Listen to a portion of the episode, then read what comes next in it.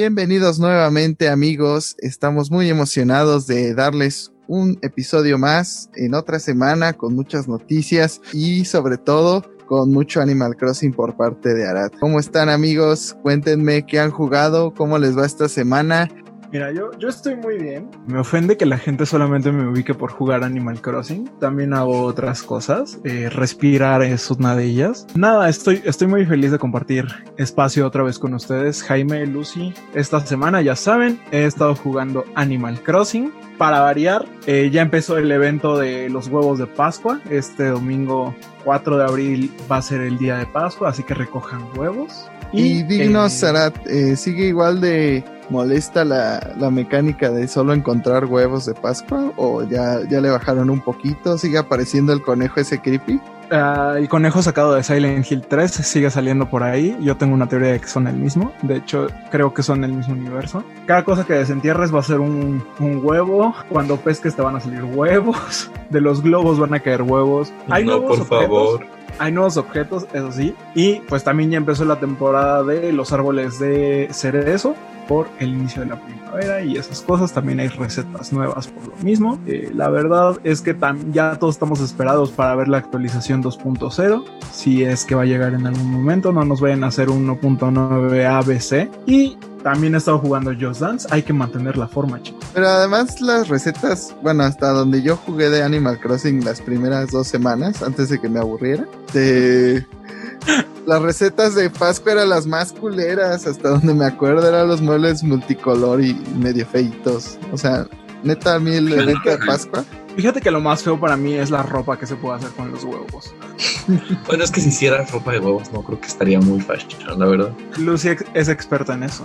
Por cierto, Arad, ¿no nos quieres contar qué ha pasado con tus tarjetas? ¿Alguna actualización? Me encantaría mostrarles las tarjetas a las personas que nos escuchan en el podcast, pero eh, ya me llegaron, ya pude conseguir esas tarjetas de esa tienda que le encanta rayarse con sus precios y con sus novedades. Eh, las tarjetas están muy bonitas, están padres, eh, desbloquean muchísimos objetos. La verdad es que no me va a dar tiempo de comprar todos una vez escaneadas las tarjetas. Hay una gran variedad. Yo de los seis vecinos solamente voy a ocupar uno, pero voy a comprar objetos de todos. Y algo que me llamó muchísimo la atención es que en Mercado Libre y en páginas como eBay, las tarjetas están vendiendo en precios de hasta 3 mil pesos. Un sobre que cuesta 200 pesos originalmente se está vendiendo en reventa hasta en 3 mil pesos. Suena bueno, pero yo comprometo a Arad que esas fotos de las tarjetas van a estar en nuestra página, así que estén al tanto si quieren saber cómo se ven las tarjetas, si no tienen tres mil pesos a la mano, ¿verdad? Pero bueno, y dinos, Lucy, ¿tú qué has jugado? ¿Tú qué has hecho? Cuéntanos. Yo he estado disfrutando de la nueva expansión para el Binding of Isaac Rebirth que acaba de salir. La verdad es que lo recomiendo bastante. El juego de por sí tiene una rejugabilidad prácticamente infinita, ¿no? el, juego es una joya, ha sido desarrollado a lo largo de muchos años, le han agregado contenido bastante bien. Edward Molen, creo que se llama el creador, está muy en contacto con la comunidad, lo cual siento que hoy en día cuenta bastante.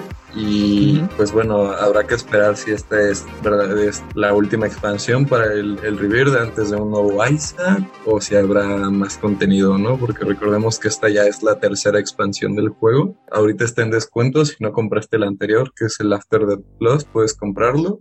Creo que el bundle se adapta a qué expansiones o partes del juego ya tienes. Entonces realmente no, no hay pierde, ¿no? Hay que aprovechar la oferta del bundle si puede y disfrutar de esta expansión y irla descubriendo conforme lo vamos jugando todos, ¿no? Este tipo, de, este tipo de juegos siempre tiene easter ahí para que la comunidad busque todos juntos y, pues esta es una oportunidad de juntarnos todos como, como comunidad a, a buscarlo. No, pues ya, ya parece Shovel Knight que siguen saliendo más expansiones y expansiones y, no sabemos cuándo vaya a salir el segundo juego. Chance y hasta pues se decide el desarrollador a hacer una cosa totalmente diferente, no sabemos. Estaremos al tanto de pues las futuras actualizaciones y, ya nos estarás contando qué tal se pone. Yo fíjense que me dio una extraña fiebre por jugar plataformeros y entonces eh, lo que estaba viendo las ofertas de la eShop, ahí estaban los ukulele como en 100 60 pesos los dos, bueno, cada uno. Y los descargué, estaban chidos. Digo, el uno, pues es como un clon de Banjo Kazooie, pero no sé, como que a, veces los mundos se, tienden a, sentirse vacíos, como que tienes este mapota y vas ahí encontrando las como plumitas parte de estos libros y demás, pero a diferencia de Banjo Kazooie, como que los mundos no están tan contenidos y, el control no se siente tan responsivo como debería. No sé, no, no me fascinó tanto la primera, o sea, está chida, pero si eres medio picky, pues sí, a lo mejor no te gusta tanto. Y la segunda parte que es de Impossible Lair, es más como un clon de, de Tropical Freeze, de Donkey Kong Country, de todos estos 2D platformers donde nada más vas avanzando hacia la derecha, pero bastante chido. O sea, ese sí como que me dejó impresionado que, que se ve que no le, no le invirtieron tanta lana o, a lo mejor tanto tiempo, pero les quedó un producto mucho más conciso y bastante bueno. Realmente si quieren un reto, pues traten de hacer la Impossible Lair con las menos abejas posibles o de plano sin ninguna, porque está muy, muy cañón. O sea, neta, creo que no, no teníamos un juego de ese estilo 2D desde Tropical Freeze, entonces ya hay muchísimo tiempo que no tenemos nada parecido, entonces está chido. Si aprovecharon la oferta de la de la eShop, pues no lo desaprovechen y, ahí es, empiecenlo a jugar. Otro juego que, que ya no tuvimos en la eShop bueno, ya hablando también de descanse. Que, de que la tienda que se raya hizo una especie de promoción o, o, publicidad donde matan a un personaje solo por ganar dinero.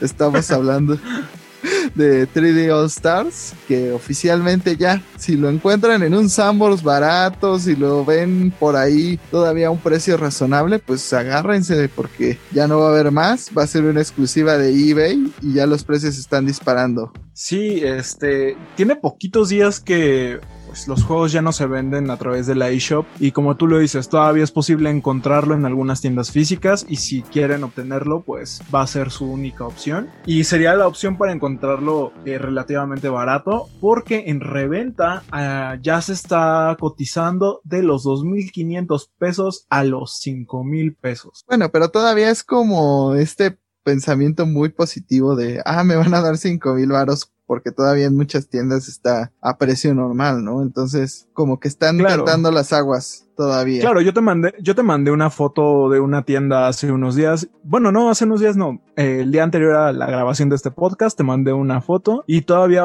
tenían bastantes eh, juegos de Mario 3D All Stars en la tienda que visité. Sí, entonces todavía no, no llegan a la desesperación de, ah, lo tengo que conseguir al precio que sea. O sea, realmente yo creo que el tiempo que hubo para conseguirlo, pues sí fue considerable. Se me antoja difícil que alguien, bueno, que lo quisiera no lo tenga pero pues también habla un poquito mal de Nintendo que pues cómpralo ahorita porque te lo voy a quitar eventualmente, o sea, como crear una escasez artificial no es muy family friendly, muy buena onda de parte de Nintendo, ¿no? Digo, no es la primera vez que Nintendo lo hace, ¿no? También lo vimos con las, las consolas de aniversario, el NES compilación de juegos y el Super Nintendo compilación de juegos, que nos dijeron que la cantidad de piezas era limitada, que se vendían y punto, ¿no? ¿Y qué pasó? Que los precios empezaron a inflar muy rápido, pero fue una burbuja, ¿no? Es lo mismo que, siento que está ocurriendo aquí, es una burbuja de precio. ¿Por qué? Porque la gente que cree que va a valer más eventualmente no, lo,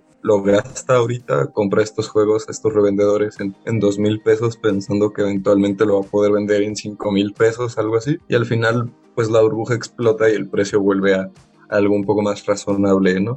Quizás no precio de tienda, deberían, deberían, los que todavía lo estén buscando, aprovechen, busquen por ahí la tienda que quieran, porque la verdad es que mil veces mejor comprarlo a precio oficial en una tienda, aunque sea ir a buscarlo, que a un revendedor, ¿no? Es fomentar un mercado de segunda mano que no, no deberíamos. Sí, además se está especulando con los precios y como dice Jaime, hay gente que sí podría llegar a la desesperación de no encontrar el juego y terminar pagando cinco veces más su precio, como lo que pasa con las tarjetas de Animal Crossing. Sí, pero, o sea, todas estas cosas las entiendo porque se dice que las consolas estas Classic fueron una, un concepto de Nintendo de Europa que lo picharon y, les dijeron pues vas y hicieron unas una cantidad limitadas porque no sabían como el éxito que iban a tener. O sea, en las cuestiones físicas lo entiendo, hasta si dejaran de vender el juego de manera física, pero quitarlo de la eShop solamente es una vil estrategia de Nintendo para que pues, lo compres cuando ellos quieren que lo compres. O sea, si los empezamos a, a dejar que se salgan con la suya con este tipo de cosas, pues no sabemos luego, tal vez todos los lanzamientos de Nintendo sean así, y si no los compras en los primeros seis meses, pues ya te la Era Mario mandándonos un mensaje diciéndonos, si no compras el juego te mueres. Abajo en letras chiquitas, ayuda, por favor. No, y lo peor es que aquí hay una víctima que nadie se acuerda, que también al mismo tiempo retiraron de la tienda digital el juego de Fire Emblem que habían traducido al inglés por primera vez por el aniversario de Fire Emblem tuvimos esta traducción especial y pues en nuestra región no había existido esta traducción oficial al menos y, también desapareció simplemente porque Nintendo dijo pues, no lo quiero en mi tienda digital o sea ahí sí todavía le ven menos sentido. Si acaso lo fueran a añadir posteriormente al servicio online va lo entendería un poco más pero ni siquiera las versiones especiales de este juego que, que, lanzaron físicamente venían con el juego físico, entonces también es como raro, o sea, no entiendo para qué algo que ni siquiera vas a producir físicamente lo quitas de la tienda, no, no, no me cabe como la, o sea, supongo que habrá algún experto en marketing o algo así que me diga, no, estás pendejo, este, eh, lo hicieron por esto o, esto, o aquello, pero a mí no me cabe en la cabeza en entender por qué lo quitan de una tienda digital. Si los de Shark Tank pueden venir a explicarnos estos conceptos, se los agradeceríamos. O también en el caso de Mario 35, que uno diría, pues mientras más cosas le pongas a tu servicio en línea, pues mejor para hacerlo más atractivo, para hacerlo competitivo frente a cosas como PlayStation Plus, que te da juegos nuevos cada mes, o como Game Pass todavía. Exacto, el catálogo de Xbox que ni en una vida vas a poder terminártelo. Ajá, o sea, Game Pass te da juegos de lanzamiento de Xbox el mismo día a un precio ridículo y Nintendo, todavía que su oferta es medio reducida, le quita a Mario 35 o sea, y todavía hay gente que decía, no, es que a lo mejor es porque no pegó tanto como Tetris 99. Pues pegue lo que pegue, ¿qué te cuesta mantener un servidor para que la gente siga jugándolo y, sea un plus para tu plataforma? O sea, neta, no me cabe por ningún lado. Y, y según yo entiendo, sí había pegado lo suficiente. O sea, yo las veces que jugué siempre encontré con quién jugar. Nunca encontré un caso de que, ah, este, de, buscando partida, buscando partida. O sea, siempre se llenaba rapidísimo. Entonces, realmente. Si te tardabas era por tu conexión. Tampoco es como que meterle actualizaciones sea muy costoso. O sea, realmente podrías tener un solo desarrollador haciéndole skins, haciéndole temas para las diferentes fechas. Es Mario. pues bueno, o sea, no es como ya una base de Mario, así como, ya sabes, Mario Maker, Mario Maker 2, todos los juegos de Mario donde ya tuvieran assets que pudieran usar. Pues vaya, o sea, el juego estaba basado en Super Mario, ¿no? O sea, no es muy difícil agregarle nuevas cosas a algo de lo cual ya tienes de dónde agarrar. ¿Me explico? O sea, del, Mario que teníamos podían haber metido el Super Mario 2, ¿no? O sea, de repente podríamos haber tenido niveles con Yoshi ahí en el, en el Mario 35. Entonces no creo que sea en el sentido de que, ay, es que difícil, ¿no? O sea, como mantenerlo, o sea, creo que es más bien Nintendo tratando de, pues no sé si va a tratar de venderlo después o hacer algo con esa pseudo IP del Mario 35. la va a revivir en Mario 70. Pienso que al quitarlo ya hasta generas mala fe de los consumidores. Si todo tu tiempo, si todo el tiempo, perdón, la idea era venderlo después, pues lo hubieran hecho como Tetris 99, tienes el juego base y a lo mejor si quieres modos extra, pues ya los cobras, pero esto solo genera mala fe y deja a la gente que, que sí le gustaba mucho el juego así como, ah, gracias Nintendo, a ver qué otro día le invierto horas a tu juego que me vas a quitar de la nada. Una mentada de madre por parte de Nintendo, básicamente. Y, entre otras cosas que ya también están, bueno, que cuya ejecución fue pública o será pública, pues se viene la ejecución de las tiendas de PlayStation 3. Sí, ya Sony nos hizo el anuncio de, pues espero que hayan disfrutado sus tiendas digitales porque ahí les va mi martillo de van. Así es, PlayStation 3 PSP y PS Vita. Parece? Sí, lo más triste de todo esto es que algunos desarrolladores en Japón, digo, no, yo sé que no son la mayoría y que Sony se está enfocando en otras zonas, pero algunos desarrolladores indie o, o mismos desarrollos más chiquitos dentro de otros estudios todavía seguían sacando juegos para Vita en Japón, entonces eh, les avisaron así de la nada de vamos a cerrar la tienda y pues acabas el juego o lo acabas antes de, que cierran la tienda o, o lo pasas a un desarrollo a Switch o ves qué haces porque ya la tienda no va a existir para que subas tu juego. Entonces sí se me hizo como bastante descuidado por parte de Sony avisar con tan poco tiempo y hasta los mismos desarrolladores que la tienda ya no iba a existir. Es como un recordatorio más de, o sea, yo sé que mucha gente no entiende que los juegos digitales no son tuyos. Mucha gente dice así de, no, las compañías van a ser buena onda y nunca nos los van a quitar. Entonces llegan este tipo de casos como el Mario 35, como las el cierre de las tiendas que si se descompone tu consola, pues te quedaste sin tus juegos, maestro. O sea, dando el escenario de la piratería, ¿no? Porque eso no es algo que estamos discutiendo aquí.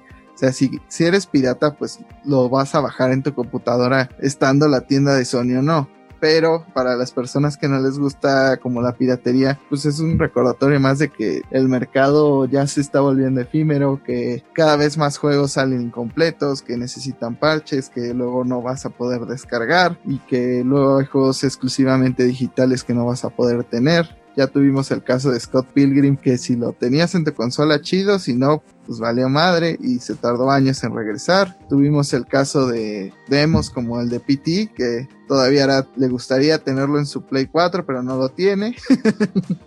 y no toques ese tema, por favor. Me duele Entonces nos damos cuenta un poco más que este mercado es medio efímero. Comprar juegos físicos no es un gasto, es una inversión bueno, es una inversión para ti mismo, ¿no? Porque así verlo como, ah, los voy a revender y quién sabe qué. O sea, sí podrías, pero es muy difícil, ¿no? La situación en que realmente recuperes tu dinero para verlo. No, más que nada es de cierta forma guardarlo para la posteridad, si lo quieres decir así, el, el, mantener la copia, el que no se pierda. Porque, pues bueno, o sea, no, o sea, como hemos visto con otras tiendas virtuales que dejan de, de tener soporte, como fue para el Wii, el Wii U, como fue para el, el bueno, el 10 creo que todavía tiene 3 creo que todavía tiene un soporte activo, pero pues veremos cuánto dura. Siempre va a haber juegos que se pierdan, ¿no? Porque, porque solo estaban disponibles en ese medio y de una otra forma es un poco triste que no se puedan conservar. Sí, y mira, te voy a dar un dato rápido de todo el legado que Sony está dejando ir. O sea, son 800 juegos de PlayStation 1, 700 juegos de PSP, 100 juegos de Play 2, 45 juegos de PC Engine y 15 juegos de Neo Geo en total de todo lo que se está perdiendo al cerrar las tiendas, más los juegos de Play 3 y PS Vita que, que ya no van a tener soporte. O sea, todo eso se está perdiendo porque Sony, pues al parecer no le importa su legado, porque no es como que en Play 4 tengamos una Virtual Console o algo así como para poder comprar estos juegos. La pregunta es si no van a intentar empujar una Virtual Console en el Play 5. Pues muchos especula uh, sobre algo similar. Eh, por ejemplo, ya vemos que en Estados Unidos y en otras partes del mundo existe el servicio de PlayStation Now. Entonces, eh, creo que podría apuntar para, para eso, ¿no? El streaming de juegos eh, anteriores, como lo que está haciendo, digamos, Nintendo con sus juegos de, de Super Nintendo, de, de NES. Yo creo que PlayStation podría apuntar para allá y, e incluso creo que sería una forma de expandir ese mercado que en este momento solamente está activo en algunos países. O sea, sí, pero igual volveríamos a que sería algo o sea, como el Nintendo Switch Online, que en algún punto va a morir y todos esos juegos que según tú tienes, pues se van a esfumar como el viento. Entonces, siento que no les costaba demasiado mantenerla, sobre todo ahora que los juegos cada vez necesitan más parches, cada vez son más dependientes de cosas externas, pues nos damos cuenta que pues sí era necesaria esa tienda en, en ciertos aspectos. Este, si tienen algún juego que no hayan descargado las patches eh, o algún juego que les gustaría descargar, pues hágalo. si alguien me quiere pasar PT. Creo que sí hay maneras de que te lo pasen. Info al inbox. Info al inbox. Y hablando justamente de expandir el mercado de streaming de videojuegos, pues bueno, todo parece apuntar a que ya va a salir cloud gaming para iOS. Que bueno, o sea, no, no sé cuántas personas estén emocionadas por al fin poder jugar en su, en su Mac. Pero bueno, creo que esto es importante porque bueno, siempre estaba esta brecha de decir, pues tengo todo un mercado de gente que tiene Mac como su sistema operativo, no Apple como su sistema operativo, Mac como laptop y esto un mercado de gente que la cual los desarrolladores de juegos pues no tenían acceso antes porque de esa forma pues no podían jugar los juegos, ¿no? O sea, esto da una apertura que el mercado crezca un poco más. Y hay muchísima gente que está en, pues creo que la, la mayoría del mercado o la mitad del mercado pues ya está en iPhone, entonces pues sí es una noticia fuerte. Igual Xbox está como apuntando hacia el mismo lado de darnos pues estas experiencias en cualquier lado que queramos pues llegar a jugar. Entonces me parece un cambio positivo, pues de te puedas llevar tus juegos a donde a donde te sea más cómodo. Digo, ya habrá que ver cuestiones de lag, habrá que ver, porque ya habíamos visto. Que no esté como el Google Stadia.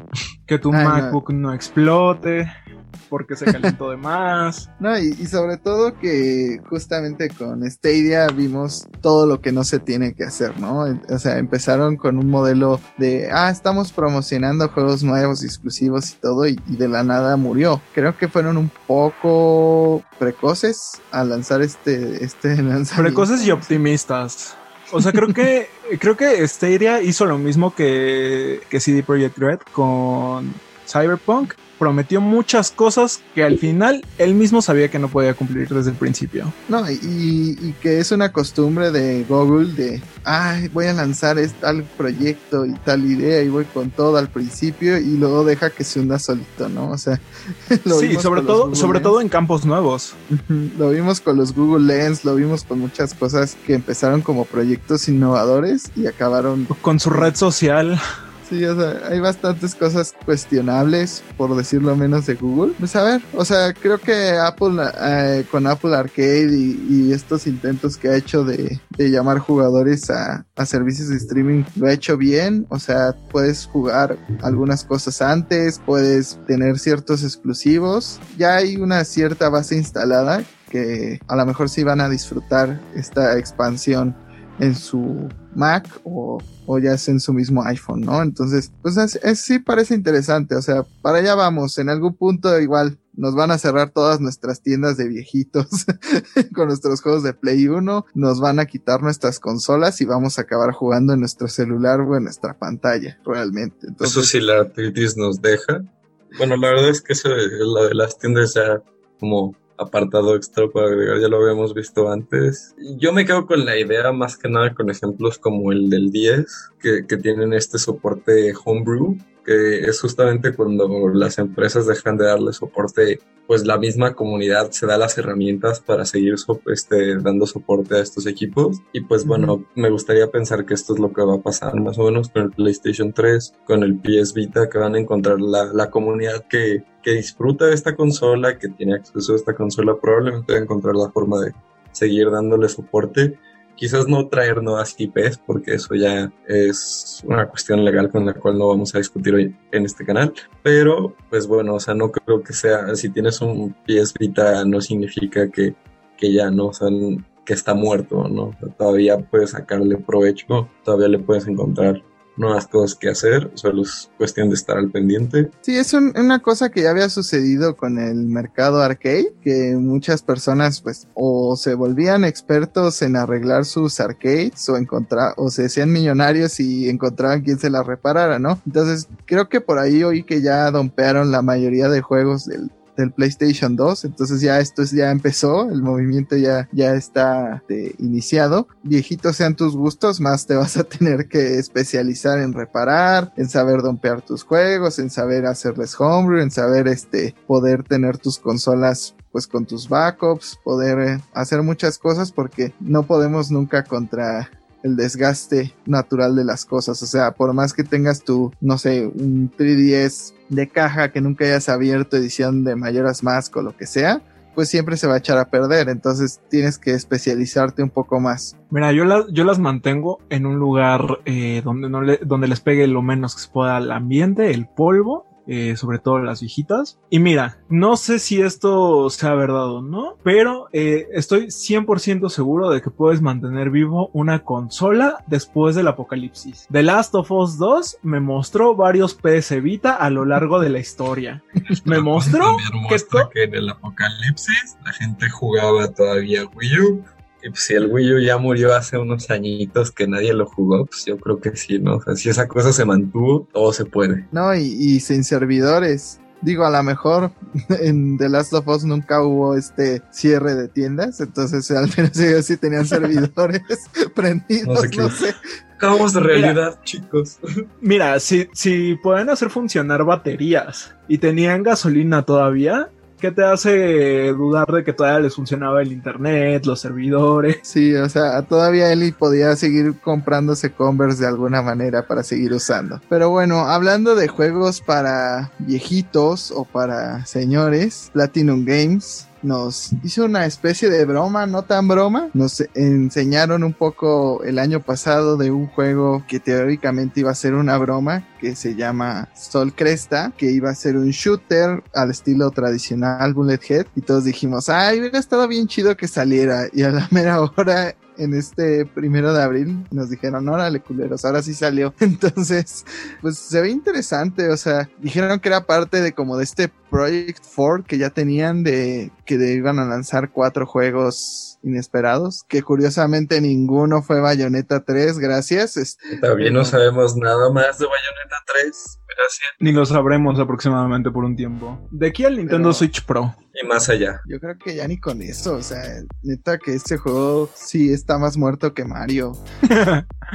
está más muerto que la tienda de PlayStation 3. ¿A ti qué te pareció el, juego, Lucy? ¿Tú viste el trailer? Ah, la verdad es que sí, me emocionó bastante. La verdad es que esta idea de, de un como retro arcade, este bullet hell, me emociona. Obviamente la dificultad no es para todos. Sé que, este tipo de juegos tienen una reputación de ser como muy exigentes, ¿no? Entonces habrá que ver cómo, cómo funciona el sistema de dificultades, cómo lo ajusten. Pero en lo personal yo estoy emocionada, ya les contaré cómo me va una vez que lo juegue y pues sí, no espero no morir demasiadas veces, demasiadas. Con Platinum y, juegos como Bayonetta pues ya uno se acostumbra a morir. Este juego está basado en, juegos reales como títulos de los 80s como Moon Cresta o Terra Cresta que también debutaron en la época de las arcades de los 80s, entonces... De hecho se supone que el juego funciona como una secuela de estos títulos. Entonces, uh, conserva, pues, como ustedes lo mencionaron, muchísimas características de juegos de los ochentas. Sí, entonces sí basta tener como estas características de que son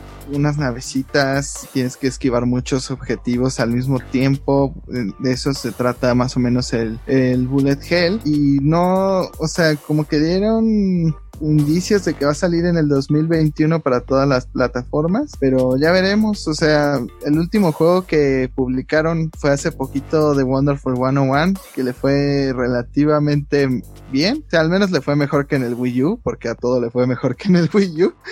Entonces, vamos a ver qué tanta aceptación tiene, porque igual este tipo de juegos, si bien tiene su mercado y lo tuvo en las arcades, hoy día pues es difícil encontrar gente que no te salga con cosas como, ah, este va a ser el Dark Souls de los shooters o de los shoot em ups o algo así. Entonces, si bien vemos un resurgimiento del mercado antiguo con juegos como Ghosts and Goblins, Resurrection y este tipo de cosas, pues habrá que ver que también le van en el mercado. O sea, Platinum, o sea, por un lado tienen ya derechos sobre sus cosas, pero si siguen sacando cosas así nada más por proyectos de pasión, pues a ver hasta cuándo dura, ¿no? O sea, por mí encantado y que saquen 20 bayonetas y, y 20 Wonderful One on Ones, pero también tienen que procurar que esas cosas vendan, ¿no? Que haya un balance entre juegos rentables y juegos que a ellos les guste hacer, porque también se nota muchísimo cuando a una compañía está haciendo eh, juegos nada más por hacer, juegos por eh, mantener tener como cierta continuidad de año tras año Pokémon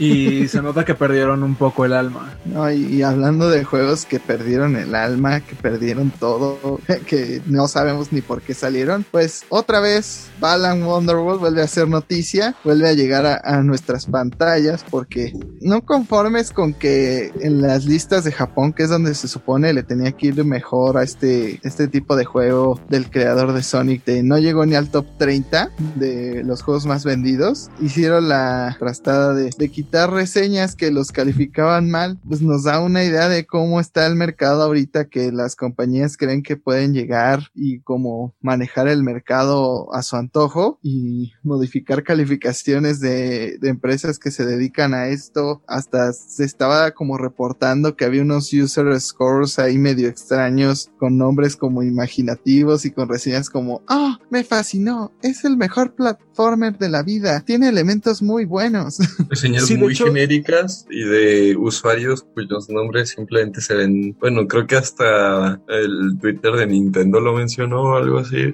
Bueno, de una de las cuentas de Nintendo que dice como esos usuarios son reales, solo son muy creativos con los nombres, ¿no? Sí, de hecho, este se menciona que alcanzó una puntuación de 10 de 10 eh, por crítica de puros fanáticos, entre comillas fanáticos, como empresas fantasmas, eh, dudamos de su, de su existencia, pero caso contrario, eh, la crítica pues de medios especializados lo calificó y eh, la puntuación no es ni siquiera de 30 puntos. O sea, hay como una gran diferencia entre lo que dice la prensa especializada y lo que dicen los usuarios o usuarios entre comillas, ya que mientras los usuarios le dan una calificación de casi 100 o 100 en este caso, eh, la, prensa especializada les da una puntuación de 27 puntos de 100. Lo peor de todo es que en algún punto solamente hubieron como tres reseñas de medios, como que restringieron las reseñas o no sé cómo funcione exactamente al 100% el Metacritic. Solo había poquitas reseñas para poder hacer este balance de realmente merece el 100 que lo están poniendo los usuarios o, o solamente es como,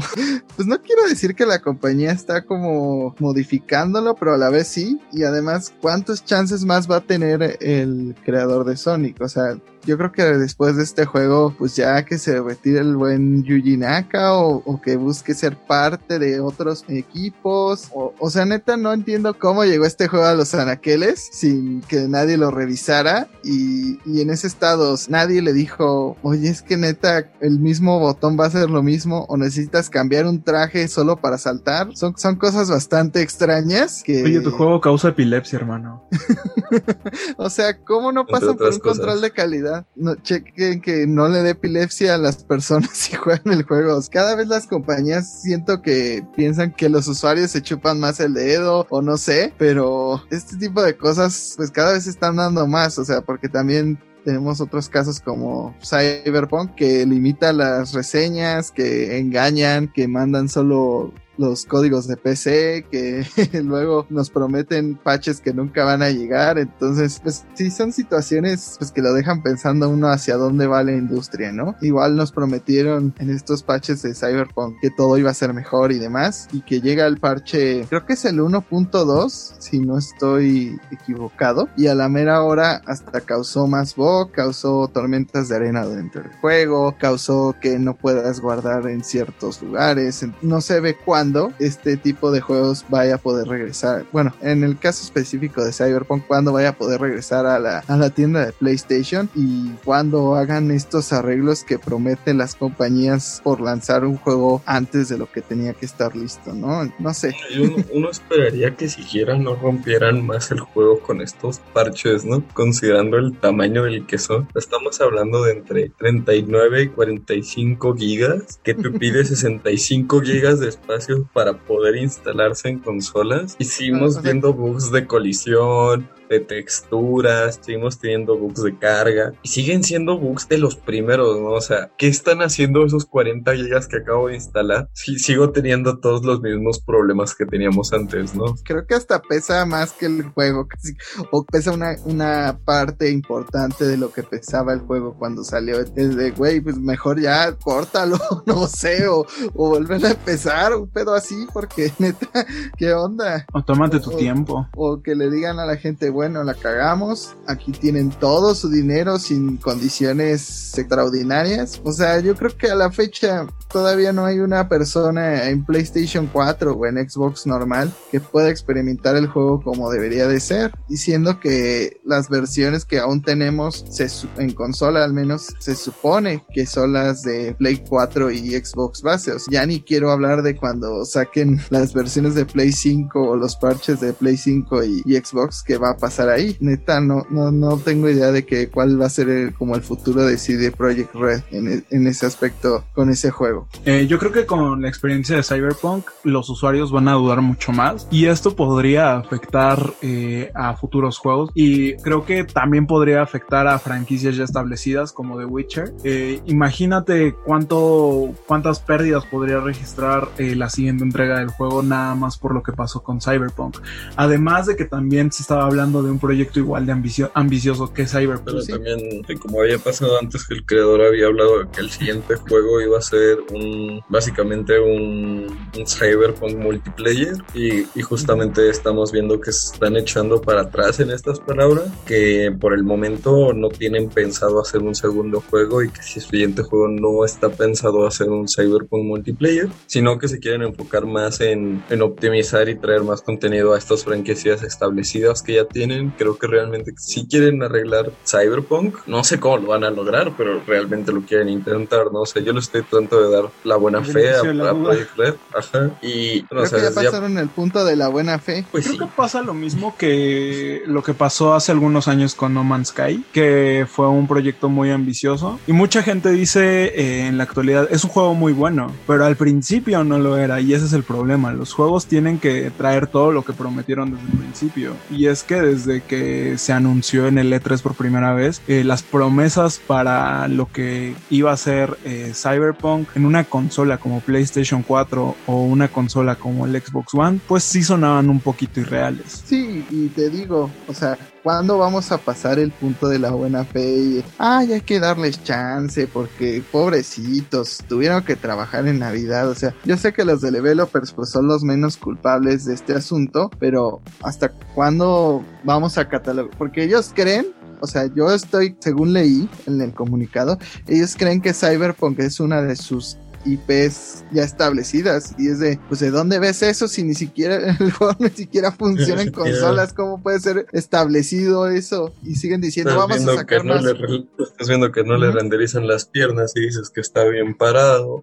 Güey, hasta PT está más establecido que Cyberpunk. Sí, o sea, están diciendo, vamos a sacar juegos de Cyberpunk y más de Witcher. O sea, The Witcher sí tiene cierto respeto dentro de la industria y con la serie estoy seguro que va a tener mucho más, pero Cyberpunk no es una IP respetada porque está ligada a todos estos pedos de desarrollo, de abuso de tus trabajadores. Entonces, ¿cómo dices, voy a hacer otro Exacto. ¿Cómo voy a hacer otro Cyberpunk si ni siquiera el primero me ha quedado bien como para prometer otro? O sea, también el que sigue va a tener pedos o qué?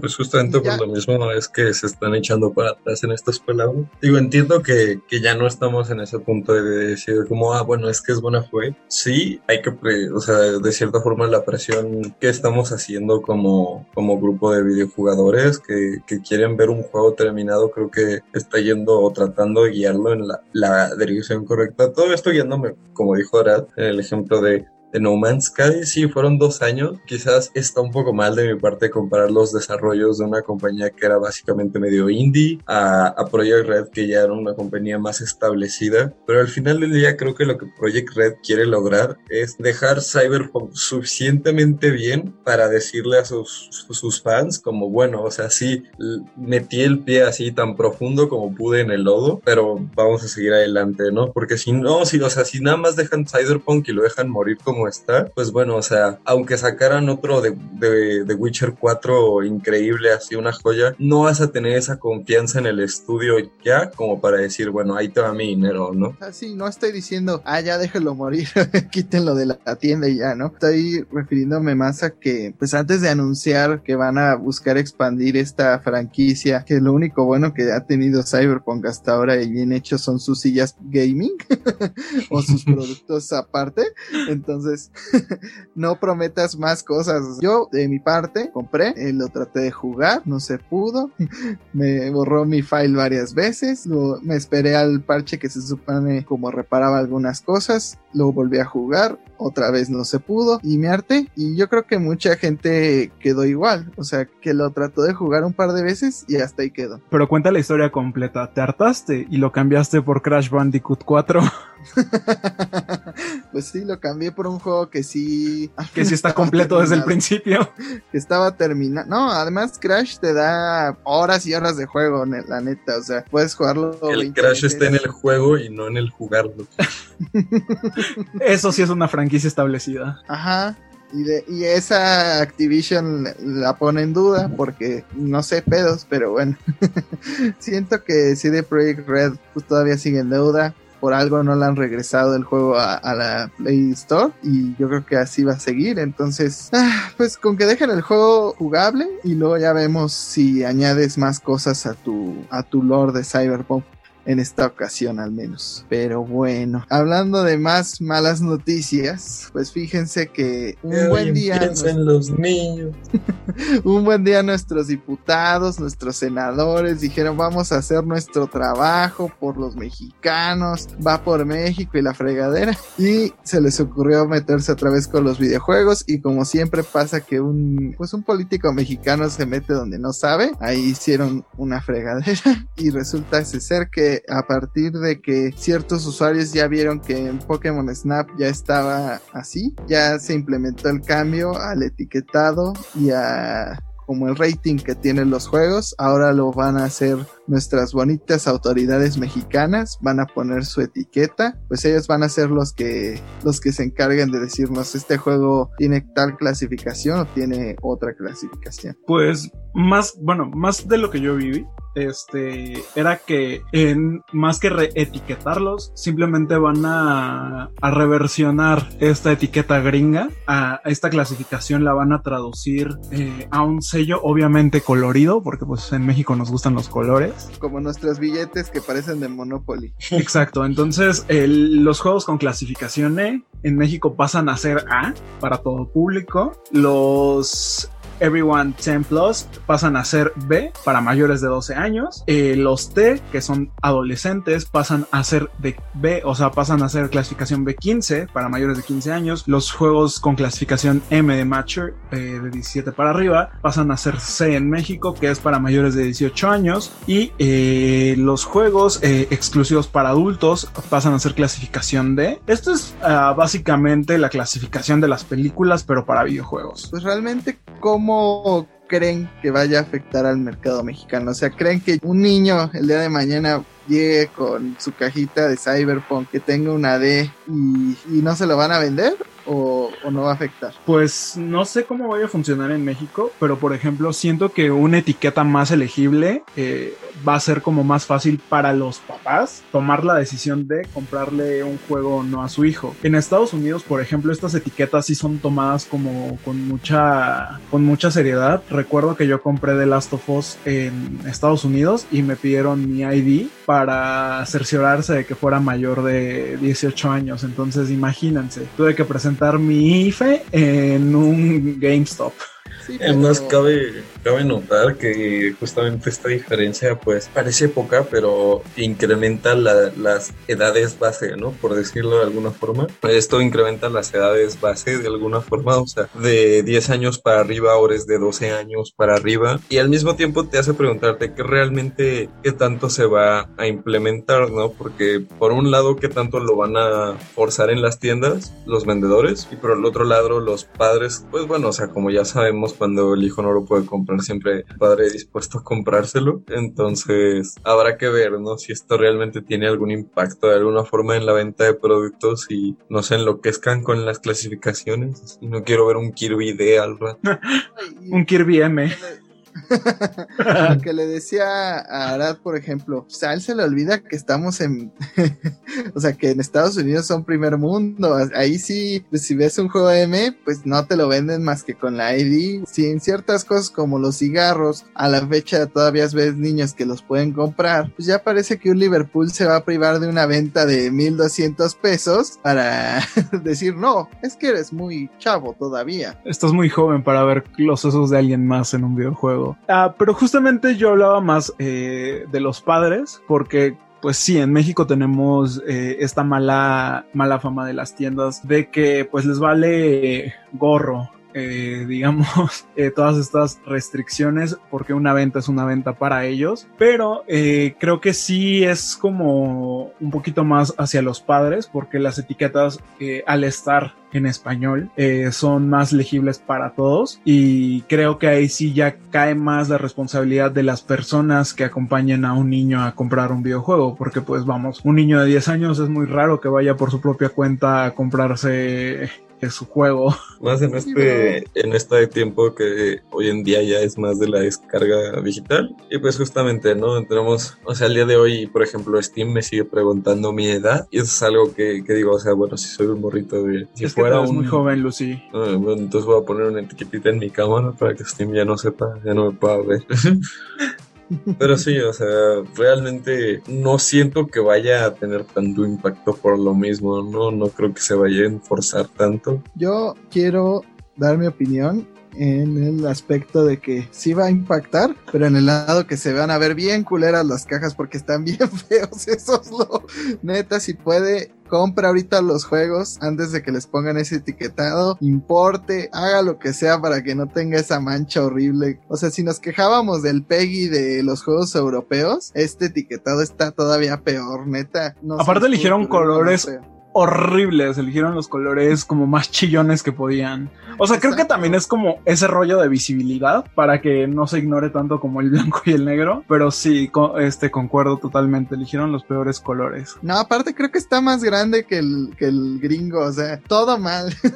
pues lo mismo, visibilidad y en México no tienen exactamente la costumbre de leer todos sus productos. Un rato en vez de, de arte la caja va a traer así la clasificación en grande para que no se te pierda. El arte va a venir en chiquito. O sea, si ya nos quejábamos de las cajas de Switch que tenían con Funky Mode, con este añadido de quién sabe qué, y con los títulos enormes, o sea, cada vez tenemos menos arte limpio de los juegos y ahora ahí la etiqueta de Gobierno de México. Cuando abras tu juego nuevo, a ah, cara y esta inscripción a la beca de AMLO. Y tu boleto para la rifa del avión, no lo olvides. Si quieres jugar este tal cosa, enséñame Vota por Morena. Exacto. Mira, si quieres jugar Cyberpunk sin bugs, como lo, como lo prometía CD Projekt, vota Apoya al gobierno de Polonia. Pero hablando de juegos que sí lo están haciendo bien y de compañías que sí nos están dando cosas extra nada más por su bonita cara, pues Sony anunció que Ratchet Clank va a tener una mejora. Bueno, esta versión de PlayStation 4 va a tener una mejora en 4K con, creo que sí llegan a los 60 cuadros por segundo eh, en su versión de Play 5 y simplemente por esta iniciativa de Play at Home donde vamos a poder, digo, si ya descargaste el juego Ratchet Clank en tu consola, también vas a poder tener esta update en Play 5 y pues disfrutar al 100% de Ratchet Clank sin pagar un peso. Me parece pues bastante positivo por parte de Sony porque realmente ahora sí como cuando llegas en las fiestas, ay pues no hacía falta, ¿verdad? Pero muchas gracias. claro, aparte de que es una actualización, pues una actualización para una, para una consola de nueva generación, para un juego que salió hace 5 años. Entonces, eh, creo que Sony lo está haciendo muy bien por esa parte, de que está mostrando de que nos está olvidando de otros títulos, que no todos son eh, los títulos que están actualmente eh, en boca de todos, no, no nada más es The Last of Us, no nada más es God of War. Creo que, como lo mencionas, para los que ya tienen un PlayStation 5, eh, pues van a tener un juego gratis y más que un juego gratis, un juego actualizado y optimizado para su consola. Sí, y sobre todo que le da el buen ejemplo a las otras compañías, es así de, mira, y tú que cobras quién sabe cuánto por tu versión de Play 5 de, de tus siguientes juegos o creo que también en Control tenías que comprar, o sea, no te daban el update luego luego de, de tu versión de Play 5, sino que tenías que comprar como la Ultimate que tenía todo para que te lo dieran. Entonces, pues sí, es como un, una cachetada con guante blanco para las otras compañías que, que habían querido aprovecharse de estos updates. Como Final Fantasy con su DLC. Ah, ya ni me digas que, que sigo emputado de que, ah, pues quieres jugar el DLC, pues qué lástima porque no tienes Play 5. Ay, pero bueno, igual que mis ilusiones de jugar Final Fantasy 7 Remake Integrate, que todo eso sale en la caja también y ahora va a salir la puntuación de México de cuándo de su clasificación. Pues y este atrás va a venir un poema de Cuauhtémoc. Con que atrás no salga la vaquita marina como los billetes de 20. A este punto prefiero la vaquita marina de las estampas que van a poner, La, la Van a poner a Sor Juana. la mariposita para verificar que sí es de verdad. Pero bueno, como todo eso, igual que mis ilusiones, igual que las cajas bonitas, igual que todo lo que nos gusta, pues este podcast ya llegó a su fin, igual que la tienda de Play, igual que Mario ya se acabó el programa.